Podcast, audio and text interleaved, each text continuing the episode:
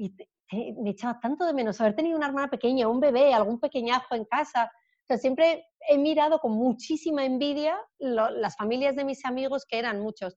Pero lo que es cierto es que jamás pensé que tendría 10 hijos.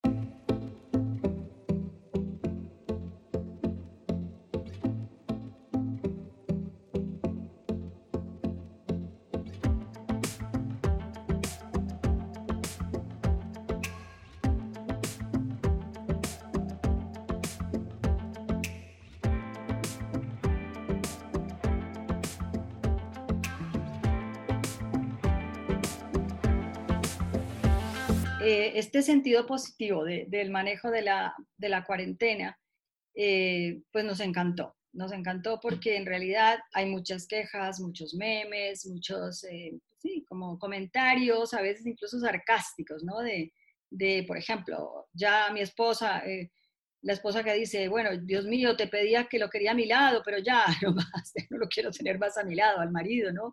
Y, y chistes así, bromas que son a veces incluso como de mal gusto, ¿no? Entonces, ese enfoque de, Leonor nos encantó. Y Leonor, pues, no solo desde el punto de vista de esta experiencia de la cuarentena, sino que Leonor además ha publicado un libro que se llama Mi historia y once más, que ahorita nos podrá contar un poco también de, esa, de este libro, ¿no? que no, no lo tenemos aún en nuestras manos, esperamos que se conseguirá en Amazon, ¿no? Sí, en Amazon está, tanto para formato, o sea, en papel como formato para Kindle, ahí se puede conseguir sin problema. Bueno, o sea que así lo compraremos, lo compraremos por Kindle, sí. Buenísimo.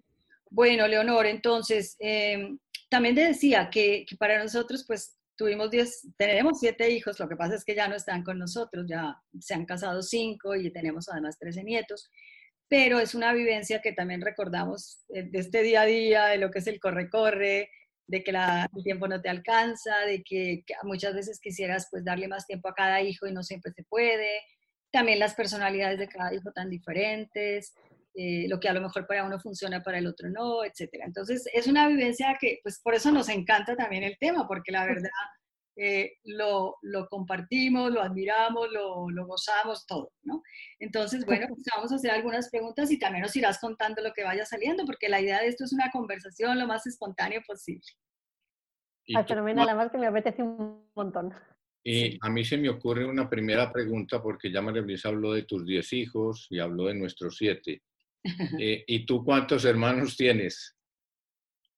Nosotras somos cuatro hermanas y que siempre me parecía un poco, o sea, yo, yo tenía deseo de poder tener una familia grande porque siempre pensé que me hubiese gustado tener muchísimos más hermanos. Entonces las familias que eran de muchos hermanos me daban envidia y además también soy la pequeña y me echaba tanto de menos haber tenido una hermana pequeña, un bebé, algún pequeñajo en casa. O sea, siempre he mirado con muchísima envidia las familias de mis amigos que eran muchos. Pero lo que es cierto es que jamás pensé que tendría 10 hijos. o ah, sea, que ello me parecía algo mm, como para de hecho, me acuerdo cuando tenía yo, debía tener tres o cuatro hijos, no me acuerdo. Tenía una amiga que tenía diez y, yo me acuerdo que me, estoy oyendo a mí misma comentar con otras amigas, decir, bueno, a ver, es que claro, a ver, es que para tener diez hijos hay que ser como un poco especial, hay que, ser una, hay que estar hecho de una pasta especial, o sea, la gente normal no podemos tener diez hijos. Es que me acuerdo perfectamente de aquello, y ahora lo pienso y digo, pero qué tontería más grande, qué especial ni qué especial, qué tontería, ¿no? Igual de torpes, más torpes que los demás, entonces a lo mejor por eso hay como más oportunidades para, ver, para, no sé, para ir, pues son regalos, o sea, siempre lo hemos ido viendo como un regalo, entonces era, pues decíamos, no, claro, o sea, no se tienen los diez a la vez, tú tienes un hijo, te haces a ello, te cuesta, te desorganiza toda la vida, y cuando ya te has hecho dices, oye, pues venga, pues ya podemos tener otro pues entonces tienes el siguiente, o sea, vas de uno en uno, lo vas pensando, yo en ningún momento, o sea, de verdad que jamás, o sea, ni en sueños, no es que me pareciese mal, me parecía que aquello mm, era imposible para mí, porque tengo muy mal genio, porque tengo poca paciencia, porque, yo qué sé, no, no me veía capaz y ahora lo veo y digo, pero ni capaz ni no capaz, es que es un regalo, es que soy una privilegiada, no, no tiene, no solo no tiene ningún mérito, sino al revés, cuando es que os habrá pasado a vosotros, que te dicen, oh, enhorabuena, porque qué valiente, qué tal. Digo, no, no, ni enhorabuena ni valiente, al revés, era, eh, soy una privilegiada, soy yo la que, la que tengo que estar agradecida de este regalo, o sea, de tener, además, pensándolo bien, como casi decir, pues tengo ocho regalos más que el resto, porque dos los tiene mucha gente. El primer hijo, el segundo, incluso el tercero, pero yo tengo regalos extras que, se, que se me han dado a mí. Que, que soy una privilegiada, ni valiente ni chufada del cielo, nada más. Sí, porque la gente sí te pregunta, pero ¿qué, eh, ¿cómo le haces? O sea, ¿qué cosa especial tienes tú que puedes, por ejemplo, ahora que dices lo del mal genio, ¿no? Eh, esta parte de la paciencia, la serenidad, eh, la verdad, bueno, es todo, todo un tema, ¿no? No es tan sencillo tener paciencia con los niños. Que nunca se te salga un grito, una mala contestación o, un mal gesto con ellos, ¿no? Pero eso, ¿cómo lo manejas tú? Pues mira, yo, yo, creo que cuando me pregunta a lo mejor gente que es más joven, los que tienen dos o tres niños pequeñitos, y siempre les digo, bueno, eh, porque además es verdad que yo ahora puedo decir, al cabo de los años, yo puedo decir que prácticamente no grito.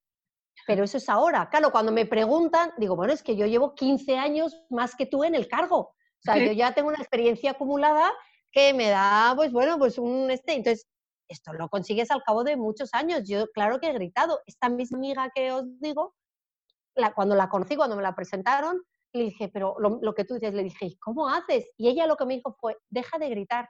Yo no la conocía de nada. Digo, ¿y esta mujer cómo ha sabido que grito? Pues porque todas gritamos. Al pues principio, con los niños pequeños, todas gritamos. Y luego ya es cuando aprendes que gritar no sirve para nada, que gritar te pone más nervioso a ti, pone nerviosos a los niños, te hace acostarte llorando todas las noches porque otra vez lo has hecho mal. Y, poco a poco, con la experiencia, pues aprendes y realmente se aprende. Yo lo he aprendido. Y de verdad puedo decir no con orgullo, sino con la alegría y la satisfacción de que Dios me ha dado esa gracia de, aprenderlo, efectivamente no gritar. Hombre, que alguna vez, y alguna vez grito porque hace falta, o sea, si alguno hace una barbaridad o dice una barbaridad, pues a lo mejor tienes que levantar la voz porque es lo que corresponde, cuando, como cuando tienes que regañar, pero no me pongo histérica a gritar, que eso me pasaba antes, no, no hablo gritando, que a veces yo antes la hora del baño y entonces era, por aquí, y tú, y a la bañera, y no sé qué, y el otro. No, pues vas poquito a poco y sobre todo, lo fundamental, si no llegas, no llegas. Y si hoy no se bañan, no se bañan. Y si de repente te encuentras uno que no está en la bañera y tenía que estar, chico, pues ese no se baña, se pone el pijama directamente y Santas Pascuas, queda igual. Bajas el listón al nivel de tu paciencia. Pues yo llego hasta aquí, no llego a más. Pues no llegues a más, si da lo mismo. Y si al día siguiente la hora de la levantada no se cumple para todos, pero tienen que llegar al colegio y bien puntuales, ¿tú qué haces? Pues antes gritaba, antes gritaba, yo me acuerdo que gritaba y me acuerdo que llegaba al colegio todos los días enfadada, tal. Y claro, dejaba a los niños en el colegio y me iba triste, llorosa, llamaba a mi marido, que otra vez me he enfadado, que otra vez les he gritado, hemos llegado. Y la sensación de que mis hijos se iban al colegio con el corazón, a ellos les daba igual, pero yo no, yo me iba con el corazón encogido. Dije, pues mira, lo mismo. Oye, que si llegamos algún día tarde al cole, pues llegamos tarde, pero yo no me merece la pena levantarme y desde primera hora de la mañana todo el mundo enfadado y ahora nos levantamos, ponemos música por la mañana, cantamos, vamos con, o sea, sabiendo, oye, pues es que efectivamente a lo mejor el truco simplemente está en que tú te levantes un poquito antes, si tú ya estás listo cuando tienes que despertar a los niños y estás un poco jiji jaja, porque si les gritas, normalmente no te hacen caso, entonces es peor y entonces ya te tienes que pelear, pierdes tiempo en pelearte. Pues sonríe. Si uno no se quiere vestir, oye, pues pues le ayudas tú, le sacas tú la ropa o no, otra vez lo haces solo y da igual, y sales de casa contentos, vamos en el coche rezando tranquilamente y cantando y llegamos tan felices que mucha gente me dice, pero ¿y cómo llegas tú puntual y encima sonriendo si yo con dos llego tarde regañando y mal? Yo, pues lo mismo, porque yo he tenido muchas oportunidades de práctica. Claro, son muchas veces. Muchas veces de equivocarme es, pero es como un atleta sí que tiene que tener eh, muy en cuenta la práctica y además si es corredor, pues en la práctica va midiendo si es un segundo o una millonésima de segundo menos, pero pues por lo que se ve, a ti te dijo alguien, no grites, ¿ya? y seguro te dejó pensando y por eso... Pues sí, pero, y a lo mejor supongo que lo que hice fue decir, bueno, pues lo voy a intentar y me imagino que lo intenté, salió bien y dije, pues ya está, ¿eh? ya está. Sí, yo, yo lo que pienso es que, por ejemplo, eso que tú dices, bueno, eh, la hora de la levantada, pero no siempre los 10 van a ir al mismo, bueno, no, los 10 no se tienen que levantar porque tienes también bebés, ¿no? Pequeños. Bueno, pero me lo, claro, pero la pequeñita que no va al cole todavía, pero claro, se tiene que venir conmigo a llevar a los hermanos al cole. Claro. Pero bueno, digamos, los que tienen que llegar al colegio, por ejemplo, y entonces que siempre hay uno o dos por ahí rezagados, que son los que les da la flojera y que son los que más te sacan este, este enojo y esta cosa que ya quieres es como darles una paliza. Entonces... Sí, o sea que efectivamente hay muchas veces que tienes que, pero bueno, como ya los tienes identificados, yo sé que es María la que, la que siempre va más lenta, que vamos todos, bajamos todos a desayunar y siempre falta ella. Bueno, pues entonces también sabiéndolo, no esperar que de ella salga el que todo vaya a ser rápido y ágil, pues me tengo que centrar en ella y estar más atenta. A los demás no hace falta que, mire, tengo que fijarme que se hayan lavado los dientes, que la mitad si no, se van al cole sin lavarse los dientes. Claro. Pero, pero pues ella concretamente, y además es poner especial alegría, o sea, hablarle sonriendo por la mañana. Y, si le tengo que decir que tiene que darse pisa, me pongo a su lado, le sonrío y le digo, venga, bonita, vamos vamos a ello, ánimo, y no te digo que no hay algún día que me enfade y cuando ya se lo he dicho cuatro veces y no se pone el pantalón del chándal o, del, los calcetines del uniforme, pues sí que te hay que decir, mira María, ya está bien, te los pones ahora mismo porque si no me tengo que enfadar. Pues ya está, claro, claro que sí. Pero si le grito, se asusta, se bloquea, se pone más nerviosa todavía y entonces ya, ya no hay manera. Entonces, pues ahí es donde tengo que echar toda la paciencia, pero no desgastar la paciencia con los que a lo mejor no hace tanta falta. Si uno ha tardado un poquito, se ha dejado la cama sin hacer alguna vez, pues disimulo, hago como que no lo he visto y ya haré yo la cama después. No, no voy a gastar la paciencia en una cosa que tampoco tiene mayor importancia. Si siempre se hace en la cama, pues si alguna vez no se le han hecho, pues, pues mira para otro lado, haces como que no te has dado cuenta y ya está pasa nada. Bueno, y por ejemplo ahorita que están todos en casa, que no hay colegio, que tienen que hacer tareas, porque me imagino que los traen con montones de tareas y... Sí. Sí, entonces, ¿ahí cómo estás haciendo con horarios o cómo les estás exigiendo? Pues mira, yo es verdad que todo esto que os digo, lo que también la experiencia o, o, también por mi manera de ser, el horario en casa es siempre fundamental. Siempre funcionamos todo con horario y además muy rígido, de manera que también e, eso les facilita a ellos la vida. Es otro de los, no, es truco, es otra de las maneras de funcionar que, a lo mejor al principio, cuando tienes pocos hijos o, o estás empezando o solo tienes dos, no lo tienes tan en cuenta, pero el horario te facilita la vida como madre, porque ellos saben lo que toca, entonces no te tienes que pelear para decirles, no es que ahora hay que irse a la bañera, no es que ahora hay que ponerse a hacer los deberes, ellos ya saben lo que toca, ellos saben que cuando llega esta hora, yo digo, ahora todo el mundo a la bañera, se van a la bañera, después de la bañera toca recoger el cuarto y los juguetes, después cenar y después rezar y dormir. Entonces, yo no tengo que decirles, no tengo que insistir. siempre he sido muy petarda con el horario porque lo necesito y creo que funciona mejor. Entonces, ahora es lo mismo. Desde el primer día, nosotros ahora ya va a hacer, justo hoy hace tres semanas que dejaron de tener cole y que estamos en casa entonces, desde el primer día yo puse un horario. Es verdad que a mitad cambié unas cosas porque vi que a lo mejor no funcionaban bien. Bueno, pues ya está, pues lo cambio y lo hago de otra manera. Les puse un horario muy estructurado, lo que se hace levantarnos después, todo va ordenado y el horario se sigue. Pues la mañana es de deberes, pero también yo no, yo a lo mejor no puedo estar descargando todos los deberes que mandan los profesores, imprimiéndolos, diciéndole a cada uno, poniéndoles a estudiar, resolviendo las dudas, a la vez haciendo la comida y a la vez ocupándome la pequeñita que no tiene deberes. Entonces, por ejemplo, de ese tema se ocupa una de las hermanas, desde el primer día, una de las hermanas se ocupa de descargar los deberes, imprime las fichas, le pone a cada uno cuál es lo suyo y se lo deja en su sitio pues eso ya está, es ella la encargada del tema de deberes. Yo ahí no entro, a no ser que haya quien tenga dudas, pero yo no me ocupo, se ocupa una de las mayores. Por ejemplo, otras veces cuando la pequeñita está más pesada, pues uno de los que está haciendo deberes juega con la pequeña y ya hace los deberes después, pero sí llevamos un horario. Nos levantamos, tenemos, eh, estamos rezando más que nunca, pero tenemos un rato muy largo de oración por la mañana, oración personal, juntos, de meditación, tal. Luego los horarios van a la hora del ángelus. El ángelus se acaba a la hora de deberes para los pequeños, y ya tiempo libre, la hora de la comida. Luego, o sea, tenemos un horario muy rígido, es la manera. También ellos están dentro de que parece, parece que es lo contrario, pero ellos se sienten mucho más libres porque saben lo que tienen que hacer en cada momento, saben el tiempo con el que cuentan para jugar, el tiempo con el que cuentan para los deberes, eh, todo eso lo tienen ordenado y están más tranquilos. Y yo creo que eso es lo que funciona. Y de hecho, en estas tres semanas no, no, ha habido ni media pelea, no, nadie se ha enfadado, nadie está a disgusto, todos estamos tranquilos, estamos a gusto. Los ratos de jugar, jugamos juntos o luego vemos una peli o luego sacan las guitarras los mayores y cantamos. Son los ratos de estar juntos que se disfrutan y se disfrutan un montón. de hecho, estamos ya empezando a a ver, mm, estamos empezando como a temer cuando esto pase y haya que volver al cole. Y claro que estamos deseando que pase, porque esto en España está siendo muy doloroso. O sea, realmente cuando piensas en lo que hay de puertas afuera, te produce angustia y, a veces estamos rezando, a lo mejor rezamos el rosario, que, además esto, bueno, es un paréntesis, pero es por si sirve, es una cosa muy bonita. Estamos rezando el rosario cada día eh, por vía Skype, por lo que sea, con una familia de nuestros amigos o con, con alguien. Entonces, todos los días lo rezamos con otra familia y la verdad que está siendo muy bonito. Qué bonito.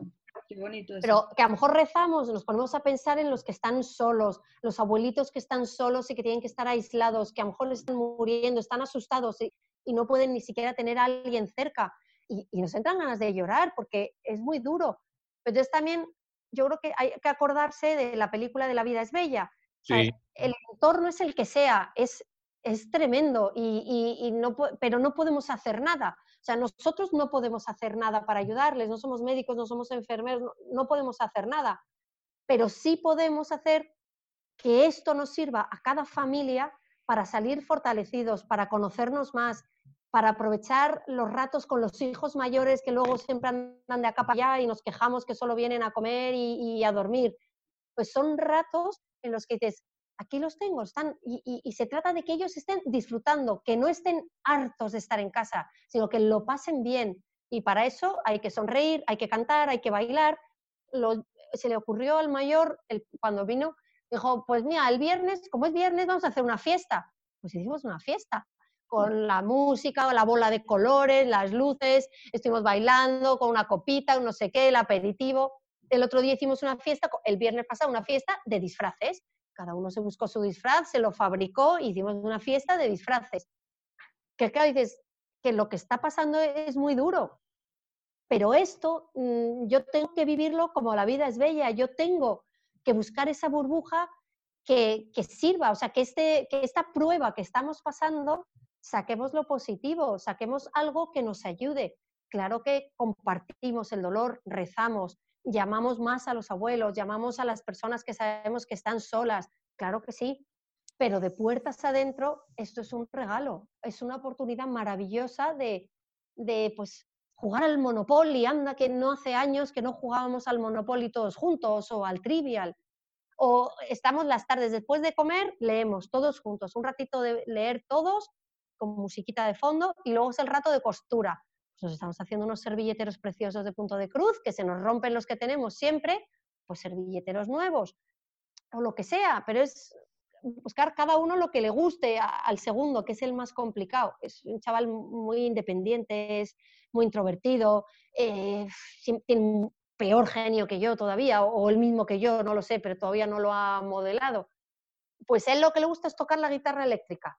Pues por las noches que saque su guitarra eléctrica y cantamos con él que a lo mejor hay veces que te apetecería hacer otra cosa, pero tienes que buscar lo que a cada uno le gusta para, para incorporarle a, a, los planes y hacer su plan, plan de todos. Claro. Pues son esos pequeños detalles que están haciendo esto una delicia. Y a todas estas, tu marido que está haciendo home office, eh, él, él, logra conseguir mucha calma, mucho silencio para seguir trabajando.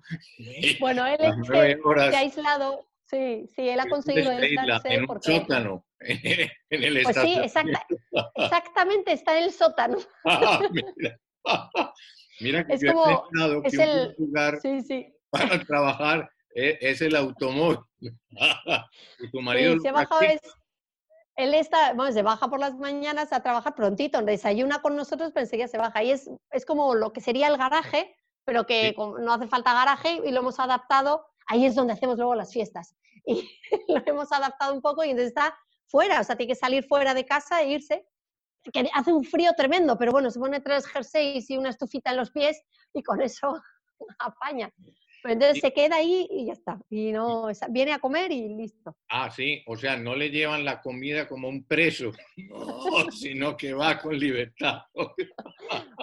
le dejamos subir a comer, le dejamos. ya. Y mira, yo iba a hacerte un comentario. Y con todo esto que has dicho, de que eres así como muy enfadada o lo eras, cuando alguien se casa o cuando alguien ve un matrimonio de dos o de diez, como que lo que se piensa es los padres educan a los hijos. Pero aquí lo que he observado de tus palabras, si es que se pueden observar palabras, es que tú te has ido educando con los hijos. bueno, pero yo creo que eso nos pasa a todos. Sí, pero no, no creas, no creo eso. O sea, que alguien nos se debería plantee. pasar a todos, Exactamente. pero no siempre Sí, todo el sí, mundo se educa. con Porque como que no, es que yo soy así, yo soy así enfadada y no, no cambiaré jamás.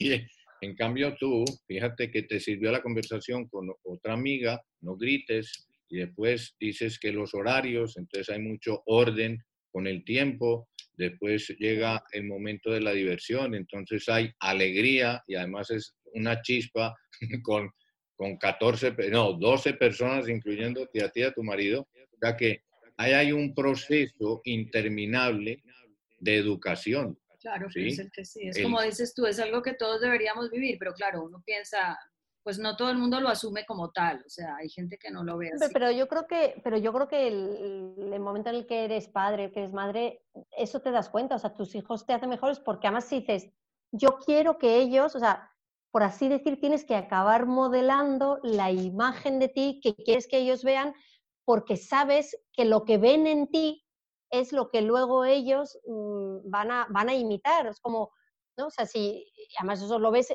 desde que son chiquititos, ¿verdad? Que es que ellos se portan como, como me porto yo, entonces tengo que modelar esa imagen.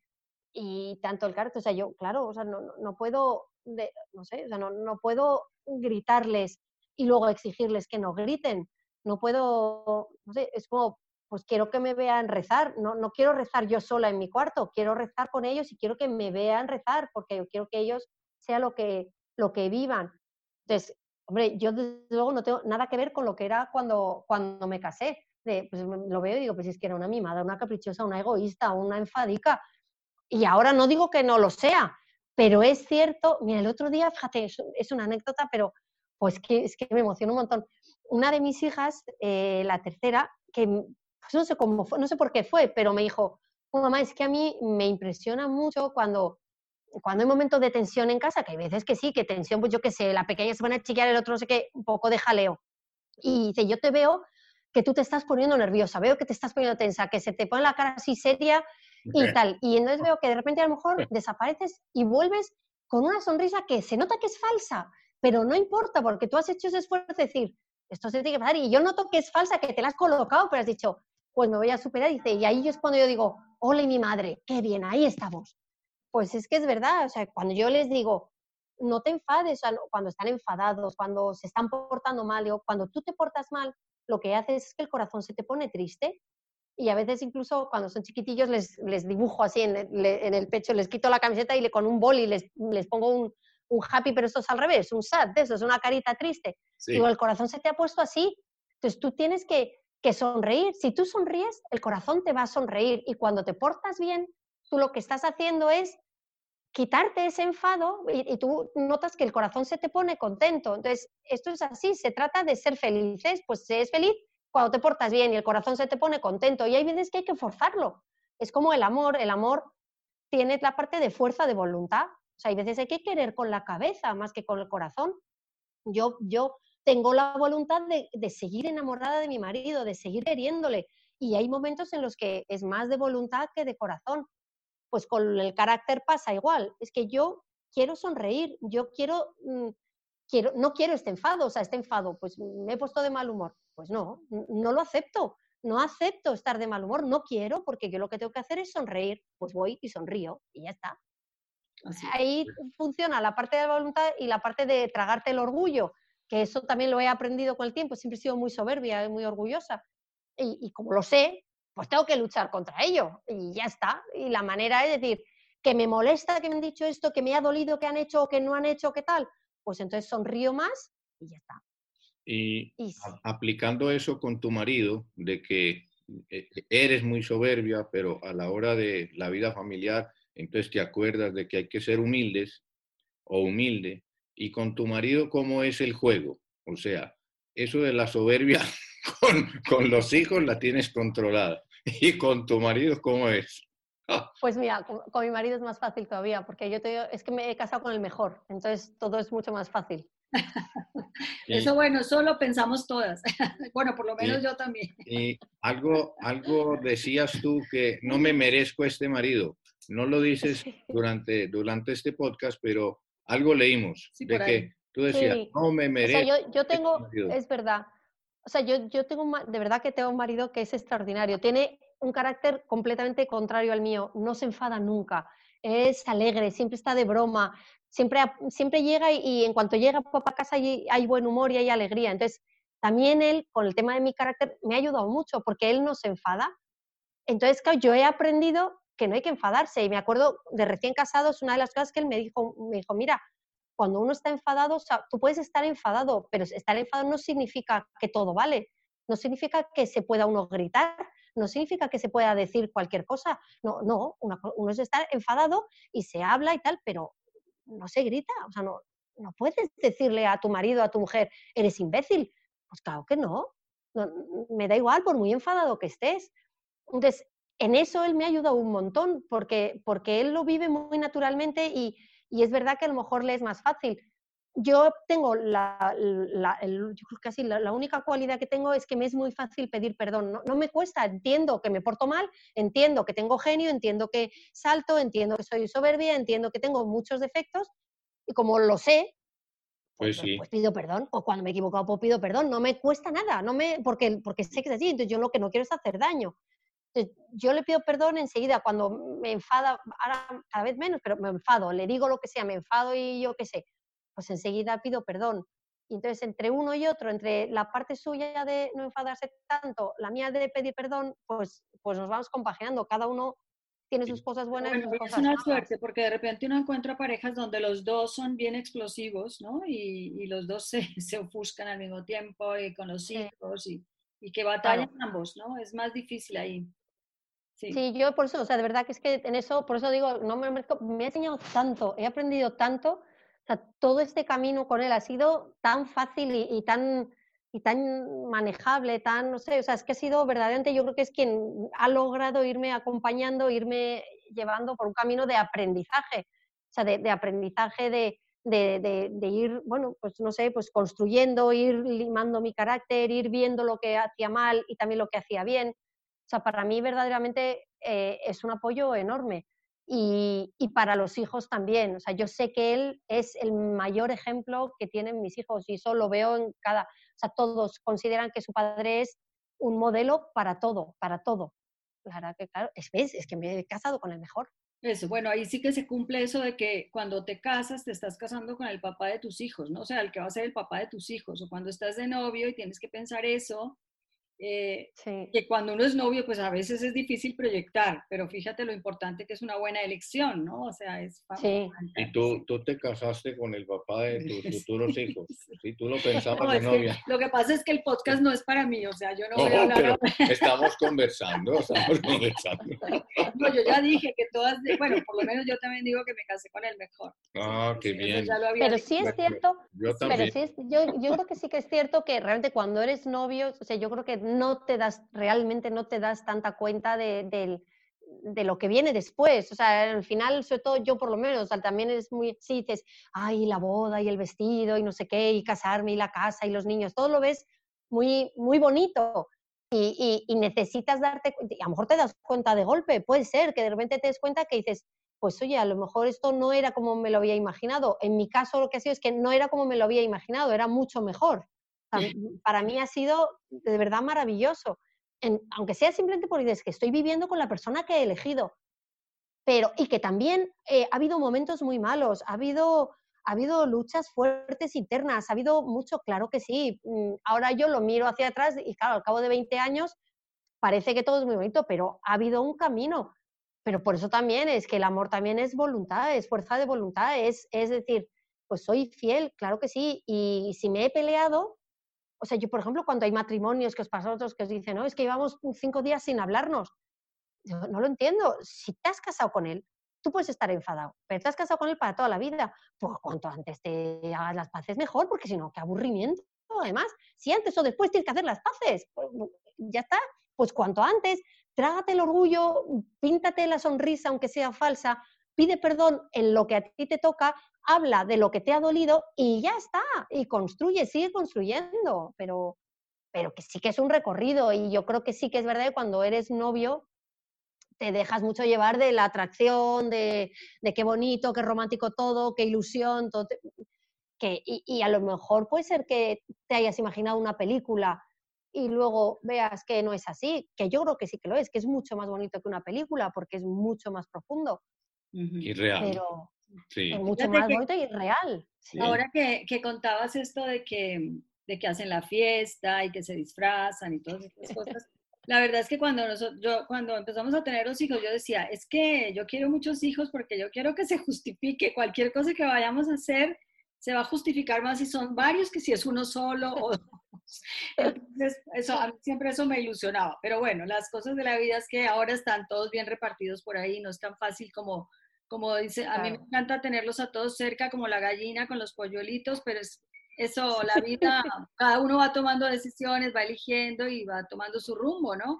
Que esa parte también es, sí. es bien diferente a, a, la etapa que tú estás viviendo, ¿no? Que es cuando todavía están todos juntos. Sí. Eh, también como decía en estos Bueno, sí. Dime, dime. No, que nosotros el mayor, el mayor ya no está en casa. ¿Ah, no? El mayor que tiene, diez, no, tiene 18 años, eh, terminó el colegio el año pasado y se ha ido es, a la escuela de oficiales del ejército. Entonces él está ahora en otra ciudad, vive en Zaragoza, en la academia de, de oficiales.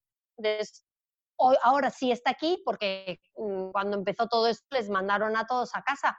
Pero él, bueno, él vive allí y viene nada más que en vacaciones. Ah, sí, te, sí, tenemos ese saber que lo que es que vuelva a casa, que llegue a casa en Navidad y todos la ilusión de que ha vuelto. Además que el mayor precisamente es muy cariñoso, es el, yo creo que es el más familiar de toda la familia. Mira. Está siempre jugando con los pequeños, entonces se le echa muchísimo de menos, pero, claro, pero sí tengo ese, además tan, pe... a ver, tan, a mí me parece muy pronto para irse, claro, porque al final son 18 años, claro. es, es, muy pequeño.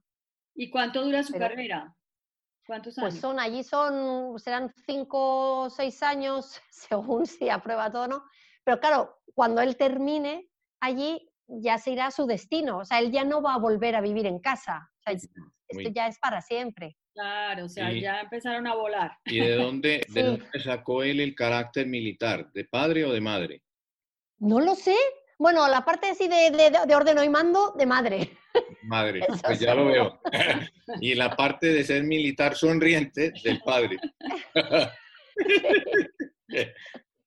Pero la verdad que nosotros no tenemos familia de militares, o sea, no, no, sé, lo que pasa es que él siempre dice, hombre, mamá, si desde pequeñito me habéis inculcado el amor a la patria, el servicio a los demás, eh, pues al final es verdad, eso, pues, pues, pues, sí, o sea, sí que tenemos un amor a la patria muy, y tal. Entonces, cuando ha habido cosas con los desfiles militares, no sé, el servicio, el darse a los demás, el, eso sí, pues, ¿cómo no iba a querer ser militar? Digo, bueno, pues será, no lo sé. Sí. Y te voy a hacer una pregunta que te va a sorprender.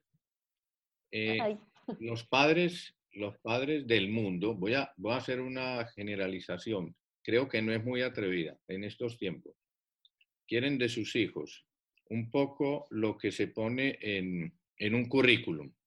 O sea, mm. yo tengo estas habilidades, yo he estudiado tal cosa, y he estudiado pues una maestría o dos, eh, un poco con la idea de los padres de que sus hijos sean muy prósperos económicamente, sí. tengan un estatus social pues digamos representativo y que tengan mucho éxito, sobre todo eh, el éxito económico, rodearse de, de personas como de mucha influencia. Ese es como el patrón que nosotros vemos en nuestro trabajo. Sí. Y ¿El de ustedes cuál es? Cuando, cuando, cuando nació el primero, cuando nació el sexto, cuando nació el octavo, ¿cómo proyectaban a esos hijos en el futuro? Pues nosotros lo que queremos es que sean santos. Sí, y por eso... Eso es lo que... Sí, sigue, sigue. O sea, eso es lo que nos importa. De hecho, me ha, me ha hecho gracia porque esto que me has dicho es una cosa que mi marido lo dice mucho. Dice, es que la gente lo que quiere es que sus hijos sean, pues eso, que estudien una carrera y tal, llevan al colegio pensando que sea un buen colegio para que luego el día de mañana, para tal. Pero a nadie se le ocurre decir, no es que yo lo que quiero es que mi hijo sea eh, nosotros queremos que sean santos, pero bueno, el que no crea, pues que mi hijo sea buena persona, que mi hijo haga felices a los demás. Y nuestro esquema en casa es, eh, o sea, que hagamos felices a los demás. Y ya está, o sea, ser felices haciendo felices a los demás. Eso es lo que, lo que más nos importa y es lo que realmente, la verdad que eso es lo que transmitimos a nuestros hijos. Nos da igual lo que hagan, nos da igual lo que sea, ¿no? Y de hecho ellos lo saben, es, aquí se trata de ser santos, en, en esto consiste. Y ser santos es ser feliz y hacer felices a los demás. Qué bonito. Y además, en todas las actividades. Por ejemplo, tú has dicho levantarse a tiempo, eh, eh, bañarse a tiempo la noche anterior, eh, ayudarle a los hermanos, hacer fiestas, el mayor pues ser militar y todo eso. O sea, que la santidad no es cuestión de recluirse en una iglesia y, y rezar todo el día o convertir todo lo que se hace pues en oración. Eso es, ahí sí. Y, entonces, cuando tú respondes así entre las, las vecinas o entre tus amigos y amigas, déjame preguntarte, y no se, no ponen como cara de what, porque tú estudiaste filología y inglés además. Y ese what, ¿cómo, ¿cómo reaccionas tú ante el what del resto de gente? Que bueno, quizá no tanto de los amigos, pero la gente que no te conoce. Sí, la gente más. Sí. Sí. ¿Cómo? Pues en general reaccionan, la verdad que no, reaccionan bien. O sea, a lo mejor lo de la santidad pueden no entenderlo, pero cuando dices eso dices, bueno, claro, efectivamente, o sea, casi que a lo mejor no se lo habían planteado, decir, bueno, claro, es que efectivamente yo lo que quiero es que sean felices. Bueno, pues ya está. O sea, en el fondo todos es lo que queremos. Lo que pasa es que a lo mejor lo buscamos donde no es. O sea, lo buscamos en que tengan un buen trabajo y que tengan una casa preciosa y que tengan mucho dinero. Y no se han planteado que, que sus hijos sean felices es lo que de verdad importa y hay que conseguirlo por otro camino diferente, es siendo buenas personas. Yo creo que la gente en general reacciona bien porque dicen, bueno, claro, yo también quiero que sean felices, eso es lo que importa, pues ya está. Eh, no. Lo que se descubre además es que eh, podría la frase empezarse al revés, hacer felices a los demás consigue, se haciendo felices a los demás, se consigue ser feliz. Sí, eso es. se consigue la felicidad. La ecuación es igual a ser santo o santa. Eso es, sí. Qué bien. Sí, sí. Sí, porque a lo mejor eso habría que desmenuzarlo un poquito, ¿qué es eso de ser santo, ¿no? O sea, pero bueno, ahí está, justamente. Sí, por eso al final sí no es decir, bueno, pues eso, pues es hacer felices a los demás, que eso, sí lo entiende todo el mundo, eso está al alcance de todo el mundo, no depende de, de lo que, de si crees o no, y eso lo queremos todos. Claro. Eso está claro. Pero bueno, es, una, es todo, todo un tema, porque bueno, por ejemplo, tus hijos, tú quieres eso para tus hijos y cómo vas a lograr que ellos con su libertad también se adhieran a ese deseo tuyo. Bueno, eso claro, ahí eso está por ver. O sea, quiero decir, yo voy sembrando, yo hace unos años, cuando eran todos más pequeños, a mí me daba pánico la, adolescencia, o sea, me daba verdadero pánico. Eh, porque decía, bueno, es que te dicen tal, que de repente tus hijos casi se convierten de repente en seres ajenos y en monstruos y solo te contestan. Y me daba pánico. Y luego he llegado a la adolescencia de mis hijos y me parece divertidísima. O sea, me parece una etapa tan bonita, tan emocionante, tan divertida, tan alegre, que alguno tiene, según su carácter, unos pues tienen un, pues bueno, puede ser, hay alguno que me cuesta más, que a veces se pone más, pero, pero también es un reto tan bonito el día que consigues que ese que es más gruñón sonría y juegue con los pequeños y esté alegre y te esto es pues es que me ha dado la vida, o sea, esto ya te da una felicidad que también es conseguir esos pequeños. Lo de la adolescencia me parece que habrá de todo. También yo a lo mejor pues he tenido suerte, no lo sé, pero también lo que vas sembrando y lo que vas construyendo de pequeñitos, pues yo me imagino que eso luego es lo que crece, o sea, son las ramas y los frutos del árbol que al principio era solo una semillita. y según lo que hayas plantado, las ramas serán de una manera o de otra. Entonces, digo yo, o sea, eso es un poco que todo, que la libertad, que cada uno se puede torcer, que claro que sí, que los amigos, que las influencias, todo eso es verdad. Por ejemplo, el tema de las influencias, las presiones que hay cuando llegan, a, que es un poquito lo que pasa en la adolescencia, que tú has entrado, pero están las presiones de los amigos, están los estímulos externos, que cada día... Pero eso también, pero eso también es otra de las semillas que has plantado. O sea, tú eso lo sabes desde que ellos son pequeños, ellos no lo saben, pero tú sí. Con lo cual ya también tienes que buscarte la vida y para que las amistades que vayan cultivando y las amistades que vayan a tener cuando tengan 14, 15 años también sean un poco elegidas. Entonces, por eso a lo mejor eliges, pues nosotros, por ejemplo, una de las cosas que hemos hecho desde que eran pequeñitos, la vida social de fines de semana la han tenido casi todos siempre con los hijos de nuestros amigos. Hemos hecho planes con los hijos de nuestros amigos, con nuestros amigos todos los fines de semana continuamente yéndose a casa, saliendo a la montaña, yendo a lo que sea. De manera que los amigos de mis hijos son los hijos de nuestros amigos, porque es con quienes han crecido, son sus amigos. Que tiene lo bueno de que está al margen del colegio. Luego, si se cambian de colegio, entonces toca empezar de cero. Pues los compañeros de colegio son compañeros de colegio. Alguno tendrá allí mm, mejores amigos o no, pero sus amigos, que son siempre los mismos, muchos incluso se han cambiado de ciudad, y siguen siendo sus mejores amigos. Entonces, eso lo hemos construido, es otra de esas semillas que hemos plantado cuando eran pequeñitos. También porque me lo dijo una amiga y me contó que eso era lo que habían hecho sus padres. dijimos, pues vamos a hacer eso, porque eso funciona seguro. Pues ya está. Y pues que habrán hecho la pregunta de, bueno, y, y la llama de la pasión entre padre y madre, eso se sofoca con el número de hijos. Y entonces la pregunta es, ¿y cómo han hecho ustedes? Pues mira, hay un, en el libro, que, el, libro este que he escrito hay una cosa que, que, cuento en el libro que a mí me parece muy, vamos, que nunca le he dado mayor, vamos, no sé, pero lo cuento en el libro y es como lo que más ha llamado la atención de todo el libro, siempre. Y es que, eh, bueno, yo, yo estoy muy metida en muchas asociaciones, en mucho tema de, de sociedad civil, de participación política, social y tal. Entonces, hace unos años empezó en España toda la batalla de la libertad de educación de los padres y tal. Entonces, yo estaba metida al 100%.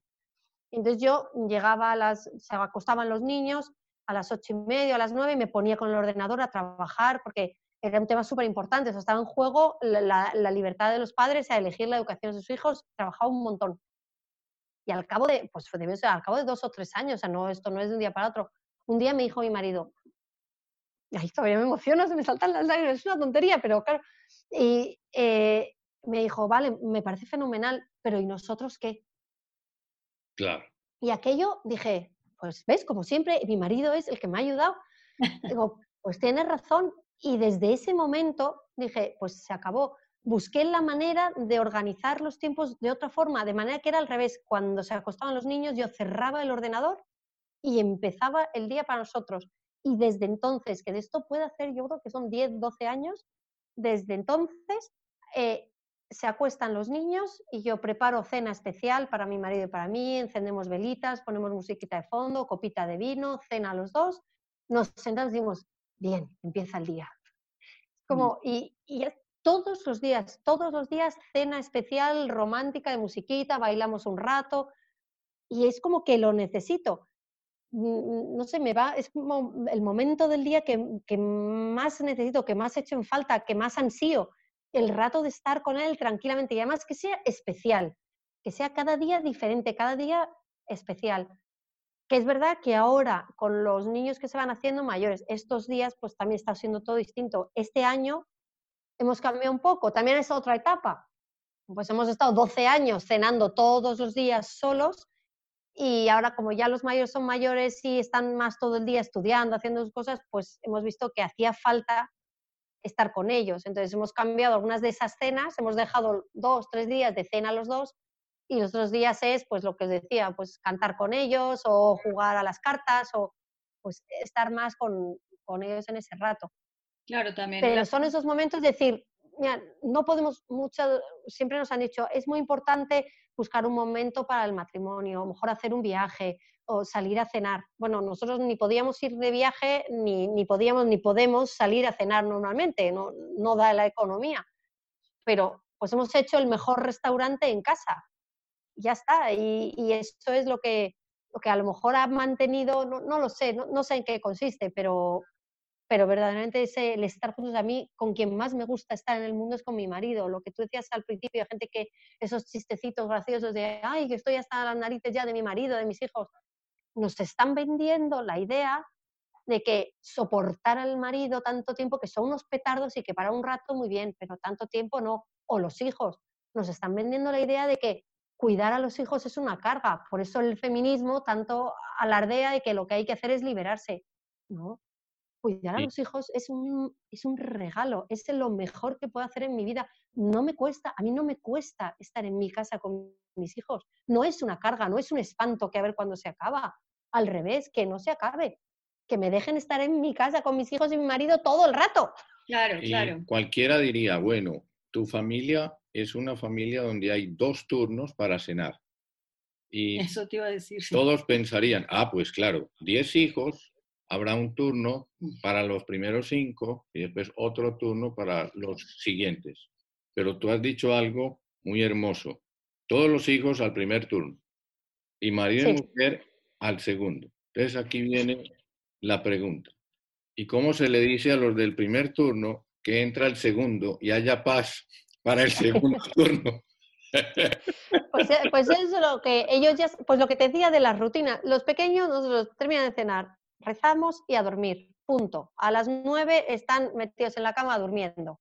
Y los de los mayores que se acuestan un poquito más tarde, pues ya saben que ya está, que no, que, que mamá y papá se meten en el comedor y encienden las velitas y ahí ya no se molesta. Alguna vez, de vez en cuando, alguno se deja caer y se cuela en nuestra cena y empieza a hablar, hablar, hablar, hablar, y dices, bueno, pues nada, y le decimos de broma, decimos, ala, ya nos ha chafado la cenita romántica. Y bueno, estoy disimulando porque me gusta estar con vosotros. Bueno, pues mira. Claro, claro. Bueno, ¿y qué haces tú para que sea especial? Porque pues tú dices, bueno, el presupuesto no, no va a estar dando para ir al restaurante cada rato y así, pero ¿qué haces tú? ¿Cuál es el detalle que le pones? Velita. a lo mejor la cena, las velitas, por supuesto, y el vino. Ah, el vino. el vinito. Sí. El vinito, eso es fundamental. Y además ahora he encontrado un vino buenísimo en Mercadona, buenísimo, que cuesta 1,65 euro la botella. Entonces, dato para Juan Francisco, que le encanta. Yo aquí compro uno, uno, uno, uno chileno, ¿sí? en caja, que es rico, es una combinación de Cabernet con con eh, la uva francesa, Carmenet, y, Cabernet Sauvignon. Bueno, de hecho es que es súper sabrosísimo. Sí. Y que se compra en caja también sale buenísimo el precio. Sí. Claro. Sí, pues, eh, pues al final consiste en buscar, a lo mejor no es nada especial. Si a lo mejor hay muchos días que es una ensalada, pero si ya pones la vajilla bonita y la copa bonita. Digamos, encargos de los hijos. Obviamente hay tareas, tendrán que hacer algunas cosas, pero por ahí vi que tú hablabas de, que, por ejemplo, en estos días han aprovechado para aprender a, poner botón, a pegar botones, pues a, coser botones o a tender una cama, ese tipo de cosas que son tan necesarias en la vida y que a uno no se las enseñan en el colegio. ¿Cómo, cómo le haces? Pues ¿Qué estás aplicando? Pues mira, eso, eso también es una de esas cosas mm, que, bueno, como os habrá pasado a vosotros, que las familias numerosas se da por, o sea, como que te viene dado, que no, no tienes que hacer un esfuerzo especial porque entre todos hay que hacer las cosas. Entonces, hombre, evidentemente aprender a coser, pues hay que enseñarles, eso tienes que poner y enseñarles, pero, pero ellos lo entienden, aparte que digan el día de mañana me va a servir, es que también entienden que hay, entre todos hay que hacerlo. Todos, todos, yo creo que desde la de, bueno, el de, el de 10, el de 10 ya sabe planchar muy bien, de hecho es perfectamente capaz de planchar las camisas de su padre. Se plancha muy poco en casa, pero las camisas de ir a trabajar, pues eso sí. Entonces, ellos también lo entienden, entonces eh, aprenden a planchar porque además es que hay que echar una mano, o como aprender a cocinar, aprender a cocinar, es que todos saben manejarse porque echan una mano, les gusta, también, también uno de los inconvenientes de las familias numerosas es lo que decíais al principio, el que tienes menos tiempo para cada uno o cada uno tiene menos tiempo en exclusividad con mamá o con papá. Entonces, por ejemplo, la cocina, les da eso, pues se ponen a ayudar a mamá a cocinar y están, eh, pues el que está ayudando está, tiene ese tiempo quizás más exclusivo de estar, ser el, que está ayudando a mamá. Entonces, eso pues, pues va dado solo, aprenden, aprenden esas cosas solas, que también es verdad que hay que aprovechar. nosotros en casa, por ejemplo, la, la tele no se ve. Hay veces que vemos una película los sábados por la tarde, se ve peli en pantalla grande con palomitas y pizza, pero como no se ve la tele, se tiene más tiempo. O sea, no tendríamos tiempo para cantar con los mayores o tocar la guitarra si nos pusiésemos a ver una serie todas las noches. Pero en lugar de hacer eso, entonces, por ejemplo, en verano las vacaciones son muy largas, pues también ahí aprenden a coser. El año pasado, en verano, nos hicimos unos polos preciosos, eran unos polos cada uno de un color, entonces aquí delante les pegamos la, letra de cada uno eh, cosida y detrás el número, el, puesto en la familia. Entonces teníamos las fotos de todos con los polos, con el 1, 2, 3, papá una P, mamá una M y luego los números. Pero eso los, lo han hecho ellos. O sea, es una manera también de que cojan un poco de soltura, como lo de los servilleteros que os decía. Sí. O sea, realmente un botón, prácticamente todos saben coser un botón o un dobladillo, que sea más o menos, y luego pues, pues el, o el petit o lo coser los polos o lo que sea, pues van, van aprendiendo. Pero esas son las cosas que como que, que no tienes que hacer ningún esfuerzo, que se hace sola. Sí, porque iba a decir algo que a veces se piensa, eh, hoy en día se, se, vive muy en función de qué vamos a poner a hacer a los niños, a dónde los vamos a llevar o qué actividades vamos a hacer, muy en función siempre de los niños, de que ellos estén divirtiendo. Pero este tipo de cosas, o sea, de que aprendan habilidades, no siempre se piensa, ¿no? Se piensa mucho en plan de juego, pero no tanto de, esto también se puede volver un juego, o sea, pegar un botón se puede convertir en un juego, pero me refiero a que de repente son oportunidades que, que están olvidadas, ¿no? Como el hacer cosas pues que te van a servir, no solo por divertirte, sino porque van a ser una habilidad que vas a adquirir, ¿no? una pregunta obligada. de la cocina. Eso. La cocina les encanta, eso es una gozada, es que les divierte muchísimo. Empiezas con bizcochos, porque es lo que más les gusta, o con un brownie, y eso les encanta. Y la costura, o sea, al ratito de estar todos ahí cosiendo, con la música, charlando, diciendo tonterías, es que, bueno, nos tiramos dos horas cosiendo, pero vamos, tan divertidos. Exacto. ¿Y el tema del móvil? Ahí es donde... Eh, el, móvil, desde luego yo considero como meter el enemigo en casa. O sea, el momento en el que entra el móvil, ha entrado el enemigo. Entonces, yo no sé, no lo sé si soy demasiado exagerada, yo no, no, lo sé, pero, pero bueno, aquí lo que hemos dicho, hasta los 16 años no se tiene móvil y ya está, o sea, no hay más. Entonces, a partir de los 16 se tiene, pero se tiene, tenemos en la entrada de casa un cacharrito que está muy bien. Es como, como los cacharros estos mm, que salen en las películas inglesas para poner tostadas, como con secciones. Y entonces cada sección tiene un cargador. Entonces ahí es obligatorio, o sea, es el sitio donde están los cargadores del móvil. Y además es obligatorio, según se entra por la puerta, dejar el móvil ahí. Y, además es el hay en casa? ¿Perdón? ¿Cuántos móviles hay en casa? Pues ahora mismo está el de papá, mamá, Jorge, cinco. Cinco. Y tú dices... Es, ahí, es obligatorio tenerlo ahí. Y si lo quieren usar, lo tienen que usar ahí. O sea, se tienen que poner ahí de pie a mirar lo que sea. Y aún así, yo cuando veo que ya mucho, porque además así les veo el tiempo que están. O sea, no se puede llevar el móvil en el bolsillo. En casa no, no puedes estar en tu cuarto con el móvil. Lo usas para alguna cosilla. Hombre, estos días lo están usando un poco más porque tienen que descargarse los deberes, porque luego tienen que mandarle la foto al profesor y porque también Hombre, claro que sí, también decir, oye, pues están hablando con los amigos, una videollamada con algún amigo, con tal, pues bueno, también es lógico, no, salen, pues por lo menos que puedan hablar. Pero en general, o sea, en la vida normal, que es lo que, no los casos excepcionales, el móvil está en la entrada y ahí es donde lo tienen que manejar. Y los que son más pequeños de 16 pueden usar el mío, si quieren hablar con alguien o tal, pues pueden, para tener, a lo mejor si hay algún grupito o alguna cosa, pues el mío, y si tenemos uno que es como el de emergencias, uno que no tiene mucha capacidad, un móvil antiguo que a lo mejor, pues oye, si alguna se va a viaje en autobús y se va sola, pues se lo lleva por si acaso, pues para lo que sirve un móvil, para, por si acaso, y también es verdad que estás más tranquilo. Pero no es suyo, es el móvil, por así decir, de la familia. Exacto. Ah, y, va bien, funciona. ¿Y quiénes son los rebeldes en tu casa? Ya se sabe que la primera rebelde eres tú, pero sí. ¿Quién te ha seguido el ejemplo de rebeldía? Pues desde luego, el, segundo, el segundo mío, el segundo es el que me cuesta. Ese, ah, a ese con ese me peleo, o sea, con, es con quien más discuto. Y yo sé que él también le... El que más se parece a ti. Pues digo, uno pelea con el que más se le parece. Sí, pues e, es el que, el que más. Los demás, de momento, de momento, mm, son, la verdad que son, es que son muy buenos, son muy tranquilos, muy alegres. Son muy buenos, es que son una gozada. Qué bien, qué maravilla. Es una bendición, la verdad. Eso, pues tampoco todo el mundo lo puede decir. ¿Y los, los abuelos están vivos? Sí, eh, bueno, mi, eh, mi, padre no. está mi madre que vive en Madrid y los, eh, los padres de mi marido, esos viven en el sur de España, en Andalucía. Ah, mira, mira. O sea que la alegría viene un poco del sur. No, no, no. ¿Qué va? ¿Qué va? Si ellos son de Madrid, pero se jubilaron y se fueron para allá, al puerto de Santa María, ahí están, tan felices. Ah, cerca de Cádiz. mira qué bien. Así, así, así podemos ir a veranear a la playa. Eh, claro, qué bueno. Nos, gusta mucho un compositor andaluz. Pues cuál de todos. El que, el que cantaba estas coplas eh, caribeñas, Camino a Cuba. ¿Cómo se ah, llama? Carlos Cano. Ah, sí. Sí, sí. Carlos Cano. Ay, sí. Pero bueno, es que Carlos Sí, sí, sí, o sea, me suena, pero no es que sea, sí. Ya, ya murió hace varios años, entonces se quedó su carrera ahí muy inconclusa, porque en realidad murió muy joven, sí. Pero bueno, eso es. ¿Y entonces qué música escuchan en casa?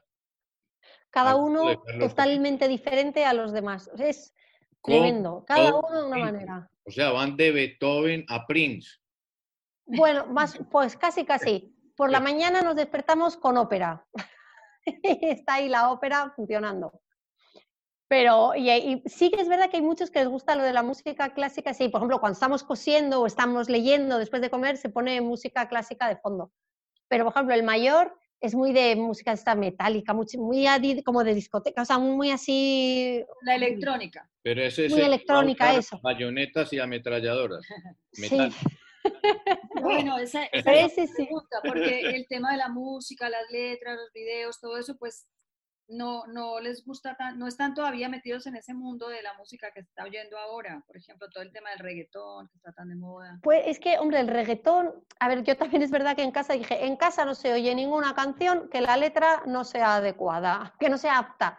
Eso, nada. Y en general ellos también les echa para atrás, ¿no? Les gusta la música, hombre, la electrónica, pues además como ni se entiende lo que dicen y en inglés, pues no lo sé, a, a lo mejor no sé cómo será pero en general eso no, son muy bailones. La tercera baila, además baila muy bien, pero le mm. gusta también mucho el flamenco, le gusta mucho a lo mejor la música pues española, más música más así, más romántica, más tal, pero, pero las que son como canciones bonitas de amor, ella es así muy de amor y muy romántica y todo eso, siempre está pensando cuándo se va a casar y todo eso.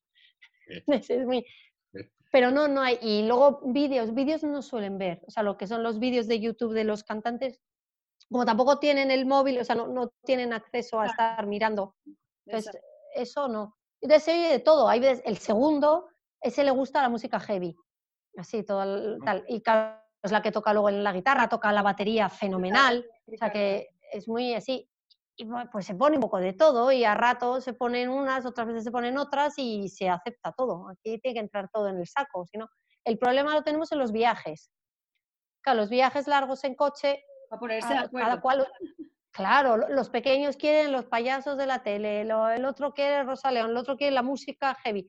Entonces dijimos, pues nada, hacemos una playlist común. Entonces cada uno tiene, elige 10 canciones o 15 y pone en esa playlist sus canciones.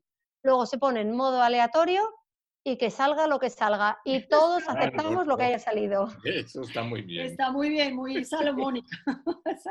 sí, sí. sí, porque es que a la hora de los gustos, o también incluso a la hora de escoger una película, pues sí. todo esto. Pues lo de las películas, es otra de las cosas que a mí me sorprende, porque nosotros vemos los viernes por la noche, vemos película con los mayores. Cuando ya se han acostado los pequeños es día de peli de mayores. Y los sábados por la tarde es peli de todos de toda la familia. Sí. Y ahí me sigue fascinando que seguimos encontrando películas para los viernes y para los sábados, sobre todo lo de los sábados, películas que les gustan a los pequeños y a los mayores, es muy complicado. Hombre, hay veces que, que pues efectivamente, pues, pues, a lo mejor no es la que ellos, los mayores, elegirían, pero les gusta. Y la mm. verdad que también, por ejemplo, las películas de dibujos animados ahora son, son muy divertidas, al final les gustan a todos, salen muchas películas muy bonitas. Sí, hay cosas muy buenas. Y hay romances. Cuestión de buscar. Hay romances en casa. Ya novios. Novios, y novias. Sí, sí, sí tenemos, sí, tenemos. El mayor, sí, el mayor tiene, justo además ahora hace muy poco, eh, ha empezado a salir con una chica que es eh, la mejor amiga de la tercera, que es uno de estos que viven en Sevilla. O sea que, claro, son estos amigos, claro, de lo que os decía, pues son estos en concreto, estos son amigos, lo que pasa es que estos son primos de unos de los amigos de toda la vida, pero que como son sus primos, pues les han incorporado al grupo de amigos y bueno, pues una de ellas es la mejor amiga de mi hija y ha empezado a salir con el mayor. Digo, yo le decía, digo, pues sí es que es muy pronto, pero sí es que son muy pequeños y es que así se va a estropear. Un noviazgo muy largo tiene muchas más papeletas para estropearse. Pero bueno, ¿qué le voy a hacer? Pues sí. O sea, el mayor vive en Zaragoza y es carrera militar. Su novia vive en Andalucía. Entonces, tendrá que usar el móvil. Sí, claro, el mayor, el móvil, como él está allí, ahí ya yo ya no lo puedo. Cuando viene a casa, las normas son las de casa, pero allí, eso ya, claro, ya él. Y él sabe obedecer órdenes. Y, cuando y, así, y, seguro que usa mucho más el móvil y, tal, pero también es cierto que él ha aprendido. O sea, cuando lo bueno de que tengan el móvil muy tarde es que, por así decir, entre comillas, sufren las consecuencias de los amigos que están enganchados al móvil desde muy pequeños. Entonces se dan cuenta que no puede ser que estés hablando con un amigo y el amigo esté mirando al móvil o que estén todo el rato mirando. Entonces, eso hace que ellos hayan aprendido a utilizarlo. Claro. ¿Y ese es el primer romance y el único o hay otros? De momento ese, de momento ese. El segundo, que tiene 17, cumple ahora 18, ese nada. Ese dice, yo es que me veo que me voy a quedar más solo, porque es muy guapo, es guapísimo, es el más guapo, yo creo. Eh, pero claro, tiene más genio y tiene más así, y no, este no. Dices que nada, no, no, no, no. Nunca le gustó a nadie. Digo, bueno, chicos, pues hay tiempo, tranquilo. Ya llegará, ya le llegará. Bueno, pues es que ni te preguntamos las edades de los hijos, ¿no? Pero de, de 18 hasta la más pequeña. Bueno, dos, dos. De 2 a 18. Claro, claro. Bueno, o sea que hay ahí para todo, para todas. Sí. tipo de tenemos estos 10 hijos y luego tenemos otros 10 que hemos perdido. Hemos perdido 10 que están en el cielo. no me digas, sí. pérdidas durante el embarazo, muy recién nacido. Sí, sí, sí, todos durante el embarazo más, más o menos pronto. O sea, el más tardío fue el cuarto mes o así. Wow. Bueno, pues mira, muchas felicidades. Sí, pero bueno, que pues a lo mejor está ahí el truco. Como tengo 10 en el cielo cuidando de estos, pues también puede ser eso. Uno, para cada uno. Exacto, qué bien. ¿no? Pues es una, una historia muy bonita. Todo es positivo en tu casa. Qué experiencias tan bonitas y, y, qué bueno poderlas compartir con, con nuestros nuestro público, que, que se conozcan esta historia tan bonita y bueno, te agradecemos mucho la verdad es que aquí podríamos estar horas conversando de tantas anécdotas geniales que tienes tú y que no se te deben agotar, la verdad. Tenemos que leernos el libro, eh, Mi historia y 11 más, así se llama, ¿no? Sí, sí. Para que luego lo pondremos en el resumen del podcast para que la gente lo pueda también buscar. dicen, dicen, que es un libro, o sea, es cortito, que se lee muy rápido porque engancha. No sé, no sé muy bien por qué, pero todo el mundo me ha dicho, es que empiezas a leerlo y se te va, se te va el tiempo y, casi que estás deseando que sea más largo y que eso se te acabe. Bueno, eso es lo que dicen, ¿no? A pues, o a lo mejor me lo dicen a mí para que me haga ilusión, no lo a nosotros ya nos deja bien, bien picados las ganas de leerlo y de conocer más a fondo toda esta historia, ¿no? Y a nosotros nos enganchó tenerte aquí al frente mirándote. Escuchando. Sí, exactamente. A ver, mira, ¿y tu marido no se pondría celoso si yo te, si yo te abrazara digitalmente? pues ahora sí que tiene que ser pues digital. Pues sí, te, felicitamos, te felicitamos. que Dios te bendiga. Sí, a ti. Muchas gracias. Esperamos que nuestra audiencia en el podcast valore tanto como nosotros este rato. Sí, con seguridad. Y a tu marido. Sirve para eso, o sea, las cosas, para que sirva. marido un abrazo enorme a vosotros. Ahora mismo se lo doy. Ok. muchas gracias, Leonor, por haber aceptado nuestra invitación y a ver cuándo volvemos a encontrarnos por ahí. ¿Ok? Pues cuando queráis, ya sabéis dónde estoy. O sea, Madrid, Pozuelo. En el... Eso. Exacto, sí.